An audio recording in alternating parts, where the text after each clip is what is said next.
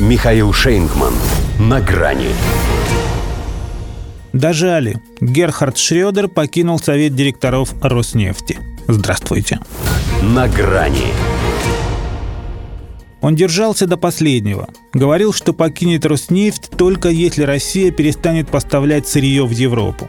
Это же касалось и газа, поскольку собирался избраться в совет директоров «Газпрома». Был уверен, Европа все-таки не настолько глупа. Думал, вот перебесится, и все станет на свои места. Может и станет, только он свое потерял. Дожали. Вначале Европарламент потребовал ввести санкции против всех, кто сотрудничает с Россией, прежде всего его имея в виду. Затем родной Бундестаг оставил ему от привилегий, положенных экс-канцлеру, только пенсию и охрану. Тоже неплохо, 7 тысяч евро в месяц и секьюриты. Вот только понял он, коль началась в Германии охота на ведьм, они не спасут. Лучше сдаться самому. А то он действительно слишком хорошо устроился. А еще говорят, любимец женщин, баловень судьбы, интеллектуал и брутал с чувством собственного достоинства. Когда пару лет назад некто Мельник назвал его топ-лоббистом Путина, он лишь потому, что на него кидается, как он сказал, какой-то карлик побрезговал вызвать на дуэль низшее существо. Пожалуй, этого хватит, чтобы понять, почему Олаф Шольц не вступился за своего учителя.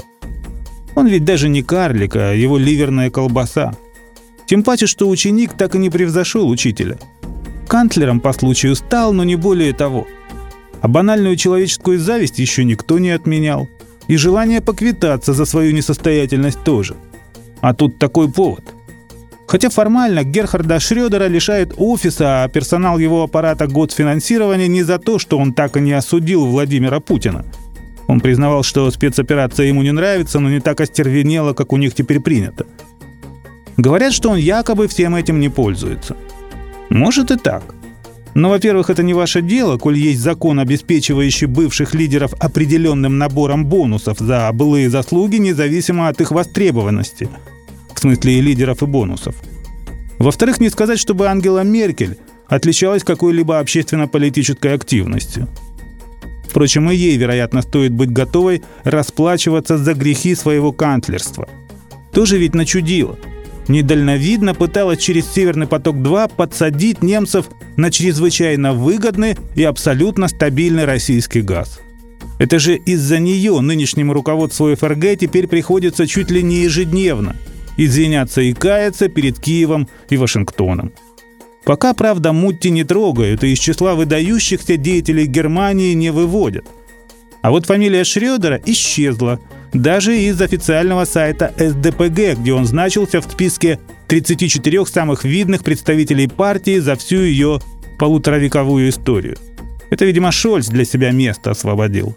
Уже ведь отличился – при нем социал-демократы потерпели исторически сокрушительное поражение в Северном Рейне-Вестфалии, крупнейшей федеральной земле, что считалось их вотчиной.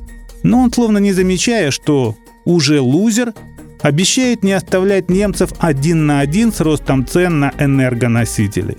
Правильно. К ним еще добавятся цены на продукты, на ширпотреб, на услуги. Так может Шольцев все-таки оставить немцев в покое? Полгода канцлер, а уже все поняли, при нем самое дешевое в Германии – это его политика. Но она стране слишком дорого обходится. До свидания. На грани с Михаилом Шейнгманом.